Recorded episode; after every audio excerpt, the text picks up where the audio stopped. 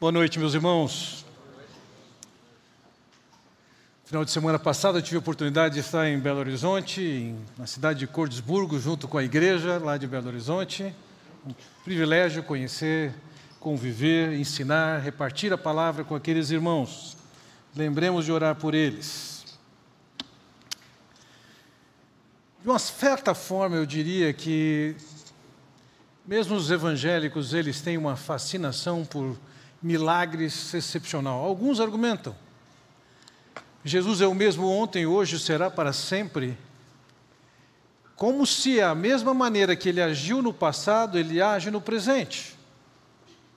Sem sombra de dúvida, Jesus é o mesmo ontem e hoje e será para sempre, mas em nenhum momento da história nós vamos encontrar a incidência, a recorrência de tantos milagres que Jesus fez. Quero ler alguns textos para vocês. Ao anoitecer foram trazidos a ele muitos endemoniados, e ele expulsou os espíritos com uma palavra e curou todos os doentes. Jesus ia passando por todas as cidades e povoados, ensinando nas sinagogas, pregando as boas novas do reino e curando todas as enfermidades e doenças. Quando Jesus saiu do barco e viu tão grande multidão, teve compaixão deles e curou os seus doentes. Uma grande multidão dirigiu-se a ele, levando-lhes os mancos, os aleijados, os cegos e os mudos, e muitos outros, e os colocaram aos seus pés, e ele os curou. Tendo acabado de dizer essas coisas, Jesus saiu da Galiléia e foi para a região da Judéia, do outro lado do Jordão. Grandes multidões o seguiam e ele as curou ali. Os cegos e os mancos aproximavam-se dele no templo e ele os curou. Como você percebe a presença da cura, e não era de, simplesmente de sentimentos, de dores, mas eram doenças efetivas. E a manifestação era constante. Se a igreja estivesse fazendo o que o Senhor Jesus fazia naquele tempo, nós íamos ter muito médico desempregado e procurando o que fazer. Vejam, nos dias de Jesus, não houve, não tem registro de qualquer contestação dos milagres que ele fez. Nós vemos ocasiões em que as pessoas o estão contestando não pelo milagre em si que fez, mas pelo fato de que ele fez o milagre num dia de sábado. A liderança judaica entendia que não podia ser naquele dia. Eles também contestaram a Jesus não questionando o milagre em si, mas levantando possibilidades outras de qual seria a força, o poder que exerceu sobre ele para que ele curasse. Então a liderança judaica insinuava que era por causa da força dos demônios. A manifestação do Senhor Jesus com os milagres que fez tinha um papel dentro do propósito e da agenda estabelecida por Deus. Os profetas do Antigo Testamento anunciavam a chegada do Messias e anunciavam a chegada do Messias que se caracterizaria por milagres e curas. Quando João Batista está na cadeia e em dúvida acerca de quem é Jesus, ou seja, ele passou pelo seu momento de incredulidade e no seu questionamento ele manda mensagem a Jesus dizendo: És tu aquele que haveria de vir. E sabendo que João conhecia as profecias do Antigo Testamento,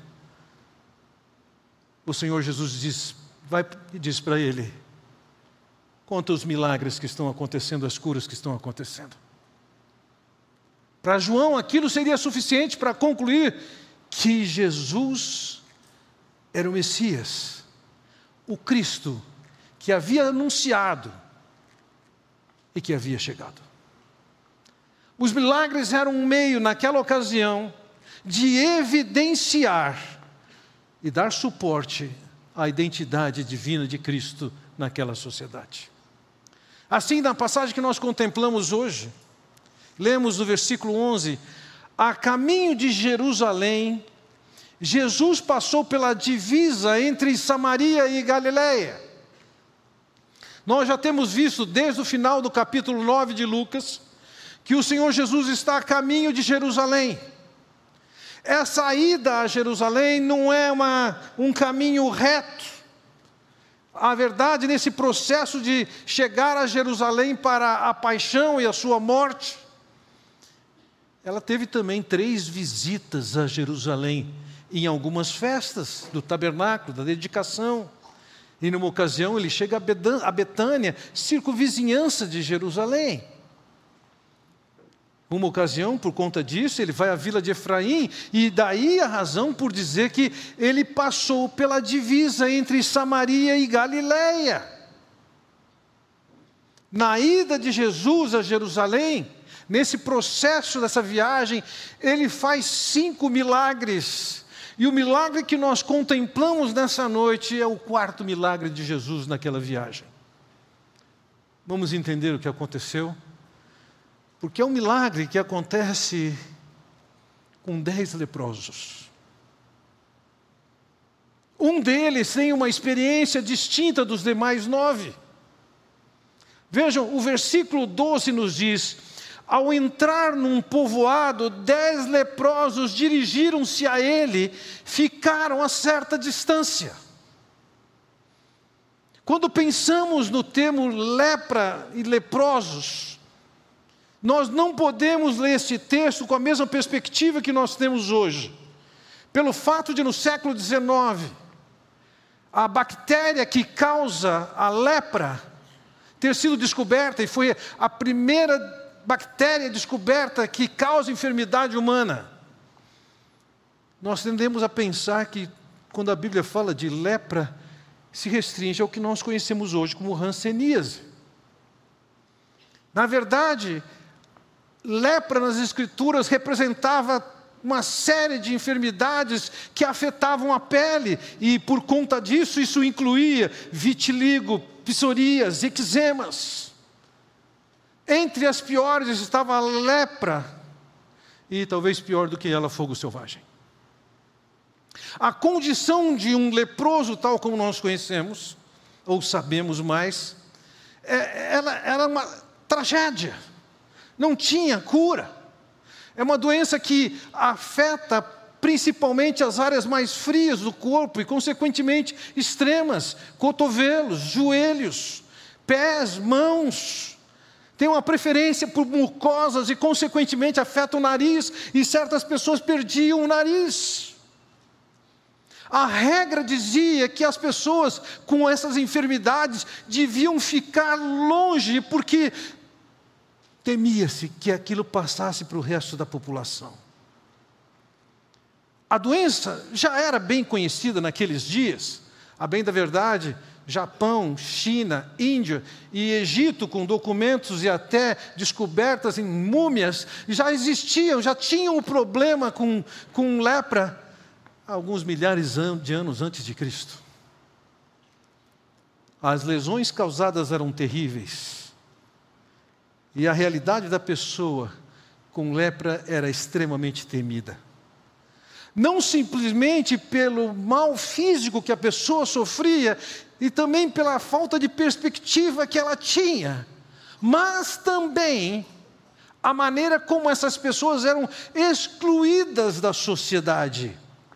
Além do sofrimento físico, carregava-se um estigma social era banido da vida familiar, da vida dos amigos, de todo o resto da sociedade, porque era entendido como uma pessoa que trazia um sinal de impureza que justificava a punição de Deus sobre ela. Alfred Edersheim escreveu o seguinte sobre lepra naqueles dias: Leprosos eram proibidos de chegar perto de outrem ou interagir com outrem exceto com outros leprosos. Era o grande o medo de contrair a doença, o que fazia com que fossem banidos de Jerusalém ou de outras cidades muradas. Eram proibidos de se aproximar a menos de dois metros de uma pessoa com saúde e 30 metros se o vento vinha da direção do leproso. Na na sinagoga estavam restritos a um compartimento específico Havia quem advogasse lançar pedras para que o leproso mantivesse a distância mínima. Hoje se sabe que rancenismo não é uma doença altamente transmissível, visto que de 90 a 95% da raça humana é imune. Eles eram isolados não só pelo risco à saúde, mas também por serem vistos como impuros cerimonialmente. Da perspectiva rabínica, o contato com um leproso só não era pior do que o contato com um cadáver. A contaminação cerimonial acontecia não só no contato com o leproso, bastava entrar em contato de sua habitação ou com algum objeto que estava sob seu telhado. Se somente pusesse sua cabeça dentro de uma janela, já estava condenado, contaminado cerimonialmente. A experiência que um leproso e aqueles dez que conseguiam se aproximar de si mesmos era a experiência de um grupo sem esperança e excluído da sociedade. Nós temos podido olhar ultimamente para várias parábolas, que são histórias que revelam valores e lições espirituais. Nesse caso, nós temos sim um fato, uma narrativa mas que, como parábolas, eles trazem algum ensinamento espiritual para nós hoje. É uma história de manifestação do poder de Deus, mas ao mesmo tempo uma história de gratidão e de conversão. A história de dez leprosos que, que foram curados, mas um deles, mais do que curado, ele foi salvo pelo Senhor Jesus Cristo.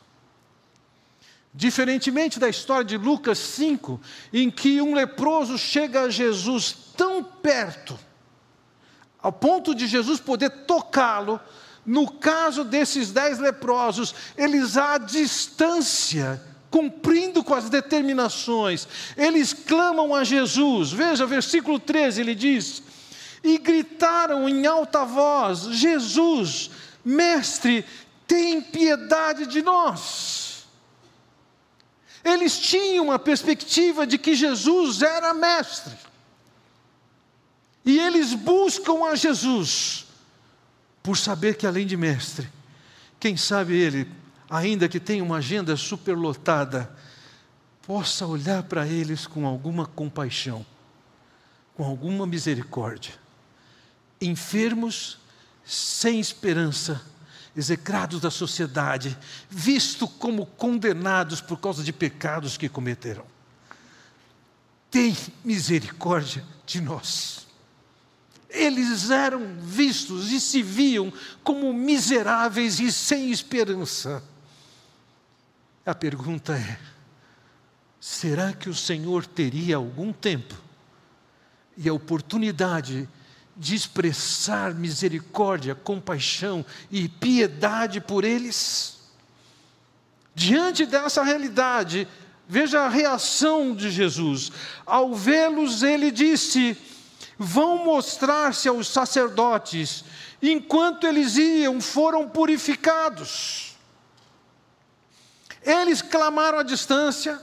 O relato não nos fala nada de uma aproximação e num primeiro momento nem tampouco aconteceu qualquer cura. O Senhor simplesmente dá uma ordem a eles: apresente-se aos sacerdotes. Dentro da, da legislação judaica, que já contemplava casos como tal, dizia que o sacerdote ele tinha um papel e ele tinha o seu protocolo a cumprir, em que ele podia dizer que alguém estava livre da doença. Não era simplesmente ele dar uma olhadinha, testes eram feitos, coisas eram feitas, e então ele poderia dar um laudo dizendo: foi purificado cerimonialmente. Curiosamente, o milagre que estava por acontecer, que era um milagre feito pelo Senhor Jesus Cristo, receberia o selo, a certificação sacerdotal de que aqueles homens teriam sido curados por Jesus, o Jesus a quem rejeitavam, a quem contestavam. O que o Senhor está fazendo com eles. Vejam, de alguma maneira, aqueles homens estavam exercendo fé. Ao provavelmente conversarem entre si, levantarem a possibilidade de irem até Jesus, chegarem a Jesus à distância e clamarem por misericórdia, por compaixão, eles de alguma maneira tinham alguma fé. Quando o Senhor Jesus diz para eles, e eles ainda não foram curados, vão mostrar ao sacerdote. E eles obedecem. Eles vão ao sacerdote, nada aconteceu com eles ainda, mas de alguma maneira, assim como houve uma fé que envolvia conversarem, tomarem a decisão de ir, irem, clamarem. Agora, quando Jesus diz, pode ir ao sacerdote, eles vão, eles exercem a fé. Se eles efetivamente fossem curados, aqueles sacerdotes que exerciam o papel de fiscais sanitários da nação, também poderiam dizer que eles estavam purificados e libertos para a vida cerimonial. A caminho de encontrar os sacerdotes, eles são curados. Não tem espetáculo, não tem propaganda na televisão, não tem chamada, não há colocação em evidência do milagre em si. O fato é o seguinte: no caminho, de uma maneira discreta, talvez somente aqueles dez homens viram isso, eles foram curados. E agora, quando eles chegarem aos sacerdotes, eles vão poder viver a ironia de que o sacerdote vai poder certificar que o milagre de Jesus os curou. Mas vejam, você pode imaginar essa cena: dez homens sem esperança, com um carimbo de indesejáveis na sociedade eles de repente se veem curados. Naturalmente há uma celebração da parte deles que o texto não nos fala, mas há aqui uma câmera voltada somente para um indivíduo deles. Versículo 15 nos diz: Um deles, quando viu que estava curado, voltou louvando a Deus em alta voz. A minha afirmativa para vocês nessa noite é: tanto eles como nós podemos ter experiências que evidenciam a misericórdia, a compaixão e o poder de Deus, mas isso não significa tudo o que Deus quer para você. Todos aqueles dez foram curados a caminho, mas um deles, com ele aconteceu algo diferenciado. Ele foi curado, sim, mas o texto nos conta, e as câmeras estão voltadas para ele. O texto nos diz, em primeiro lugar, que eles estão, ele está louvando alegremente ao Senhor. Ele não está cabendo dentro do seu sapato. Mas não é simplesmente pela cura, os dez estavam curados. Por que, que ele está voltando lá? Por que, que ele não continuou o caminho para o sacerdote? Veja o versículo 16. Prostrou-se aos pés de Jesus. O que o fez voltar era a perspectiva de que Jesus era mais do que um curandeiro. Que Jesus era mais do que alguém que poderia exercer misericórdia e compaixão com ele. Que Jesus era mais do que simplesmente deixá-lo são. Quando ele chega até Jesus, ele se prostra aos pés de Jesus. Está olhando para Jesus como alguém muito mais do que os outros nove enxergavam.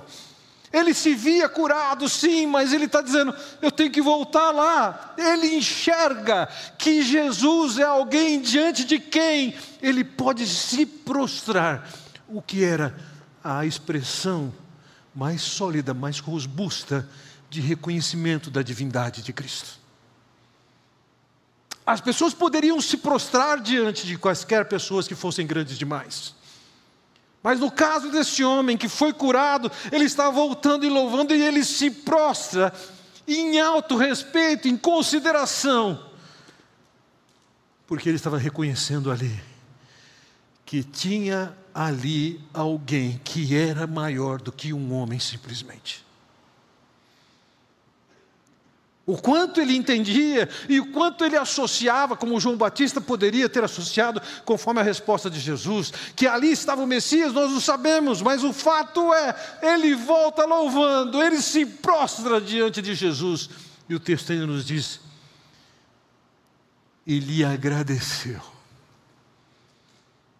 Louva no caminho, se prostra diante de Jesus e lhe agradece pelo que aconteceu com ele.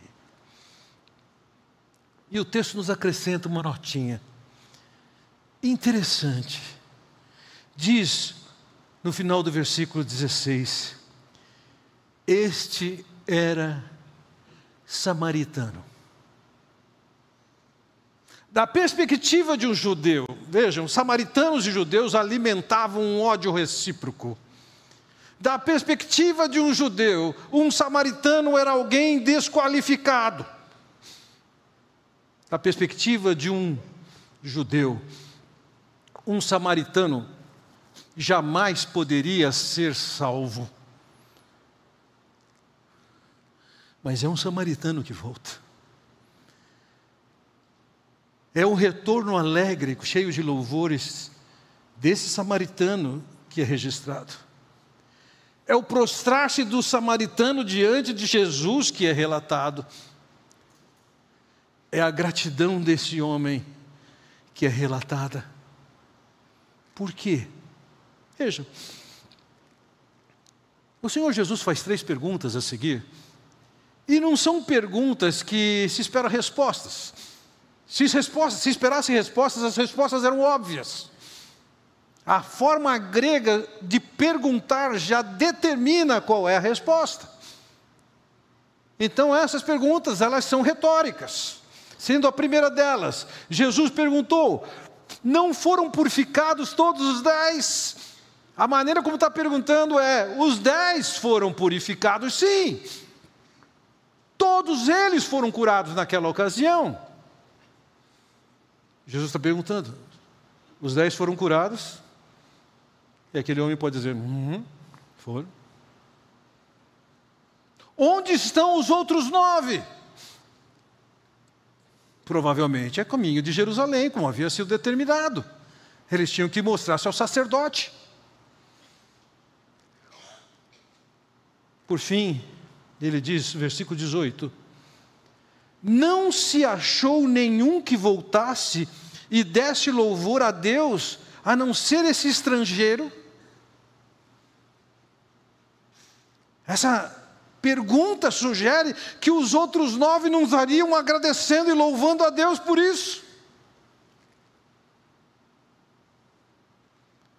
A reação de louvor, de gratidão, de prostrar-se, foi unicamente daquele homem.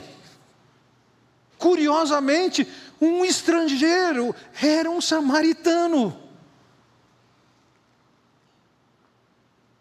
A narrativa descreve um homem de quem não se esperava nada de espiritualidade, mas que foi colocado com uma riqueza de espiritualidade que não se via dentro do povo judeu.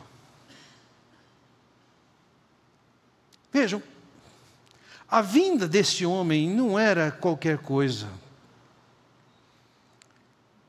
Vamos olhar o que Pedro fez quando Pedro viu o milagre da pesca, registrado em Lucas capítulo 5, que diz: Quando Simão Pedro viu isso, prostrou-se aos pés de Jesus e disse: Afaste-te de mim, Senhor, porque sou um homem pecador. O milagre que Jesus fez naquela ocasião não fez com que Pedro enxergasse Jesus como um grande pescador ao invés de ele ver Jesus como um grande pescador, ele viu a si próprio como um grande pecador. E ao prostrar-se, ele sabe que ele não está diante de um qualquer. A reação desse homem é como se um, fosse um eco, em termos de atitude, do que aconteceu com Pedro. Ele é curado, mas mais do que a experiência da cura, ele está louvando, Ele está voltando. Ao chegar, ele se prostra diante de Jesus e ele agradece a Jesus, sabendo que ele não está diante de um qualquer. Ainda que o texto não revele detalhes da expressão de fé que ele teve e os demais não teve, quando você vê a reação de Jesus, você sabe que aquele homem, mais do que experimentar uma cura, ele estava se convertendo e reconhecendo quem era Jesus. Veja o versículo 19. Então ele lhe disse: Levante-se e vá, a sua fé o salvou. O verbo grego empregado aqui para salvou significa não que ele tenha sido curado, mas que ele foi resgatado. Ele foi salvo da condenação dos seus pecados. Como um judeu qualquer no Antigo Testamento, antes da morte de Cristo, eles alimentavam o que? A convicção de que eles eram pecadores, a convicção de que seus pecados diante de Deus os condenava. Eles reconheciam que Deus haveria de providenciar alguém que viesse conceder perdão a eles. E quando esse homem enxerga Jesus, Jesus que o curou, ele também enxerga que ele é a provisão de Deus para providenciar perdão para os seus pecados. E é por causa dessa expressão de fé é que Jesus diz: mais do que curado, você também está salvo. Seus pecados estão perdoados. Seu acesso a Deus foi aberto. Você está dentro. Vejam, os dez expressaram fé em Jesus. Quando eles conversavam entre si e consideraram e foram até Jesus, eles tinham fé, todos eles.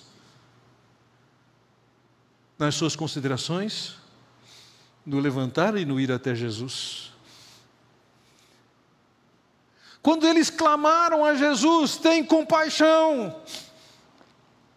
Eles tinham fé a Jesus, eles não estavam gritando para as paredes, eles acreditavam que Jesus podia eles fazer alguma coisa.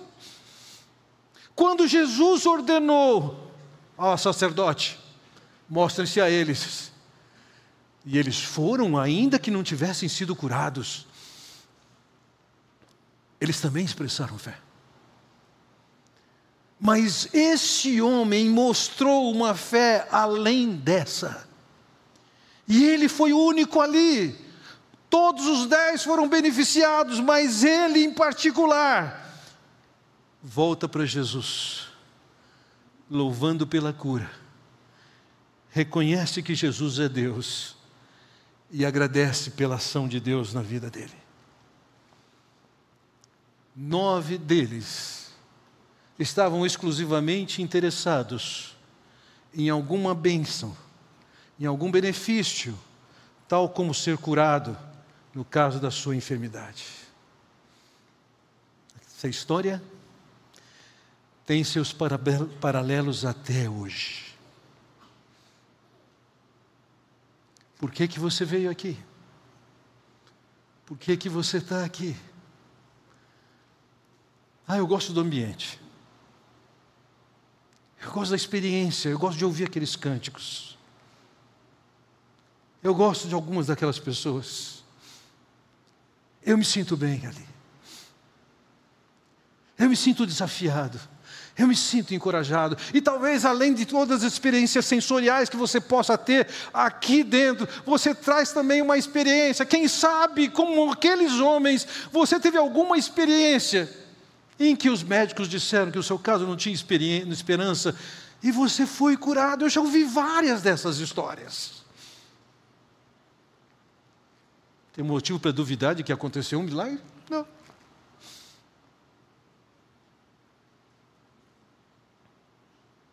Mas aquele homem queria alguma coisa mais. Vejam, nós podemos desfrutar da ação, da bondade, do poder de Deus nas nossas vidas de diversas maneiras. As Escrituras dizem que Deus fazem, que, que Deus faz o seu sol brilhar sobre justos e injustos. Existe uma dimensão da graça, do amor e da bondade de Deus que são manifestas a todo mundo indiscriminadamente. Uma delas é o sol brilhar, é a chuva cair. Isso nos beneficia a todos, e de uma certa forma nós podemos identificar tantas coisas que Deus tem feito, e algumas pessoas têm mais sensibilidade para reconhecer do que outras. Talvez alguns de vocês saibam agradecer, porque pelo fato de você ter acordado é bondade de Deus. Pelo fato de seu coração ainda estar pulsando é bondade de Deus. Você tem convicção de que sua vida é tão frágil que, se Deus quiser, Ele desliga o disjuntor lá e acabou aqui.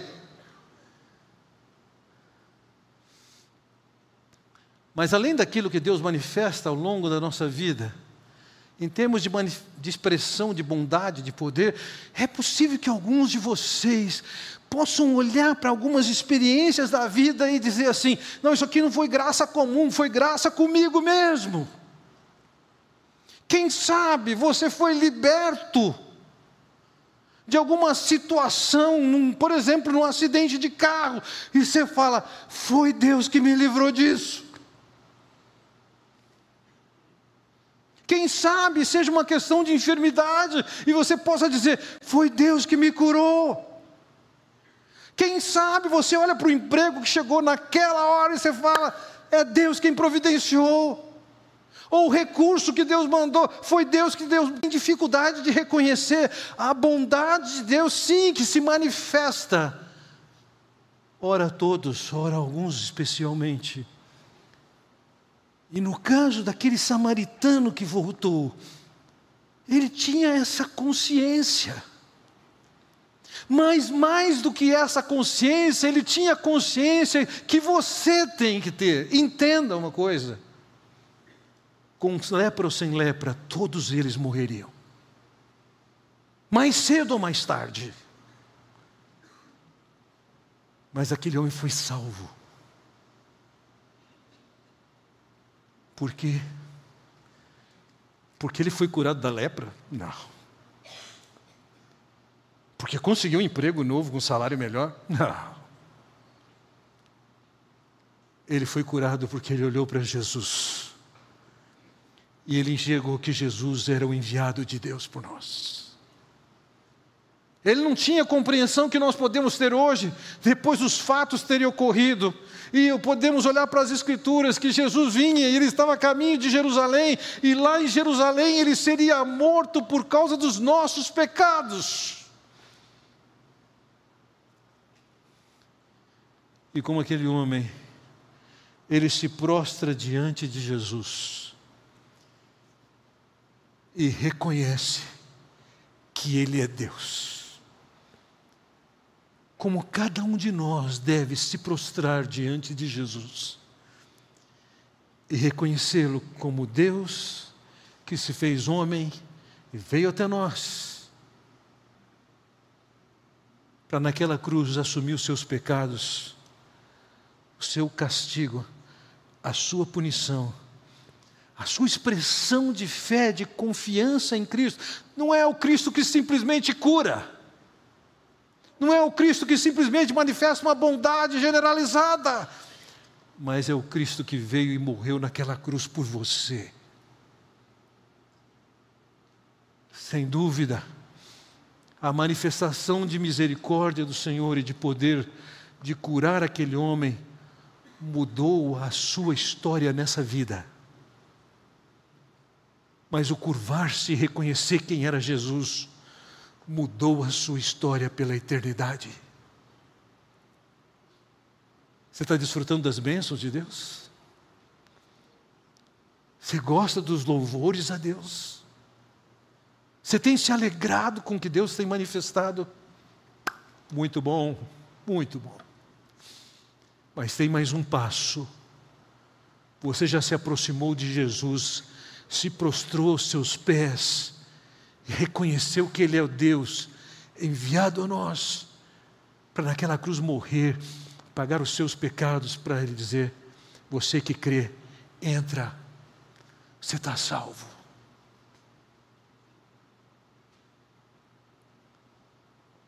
Se a sua alegria, a sua gratidão, o seu louvor é somente pela atmosfera, pelo clima, pelas amizades, ou por algum milagre que aconteceu na sua vida, um emprego que apareceu, uma doença que desapareceu. Entenda uma coisa: tem uma decisão maior e fundamental para acontecer na sua vida.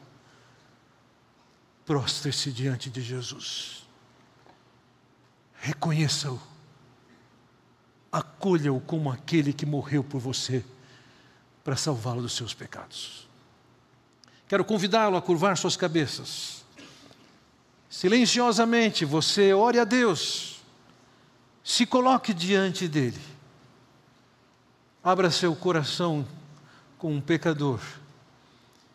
Expresse a sua confiança de que Cristo morreu por você para libertá-lo da sua culpa, para ser salvo.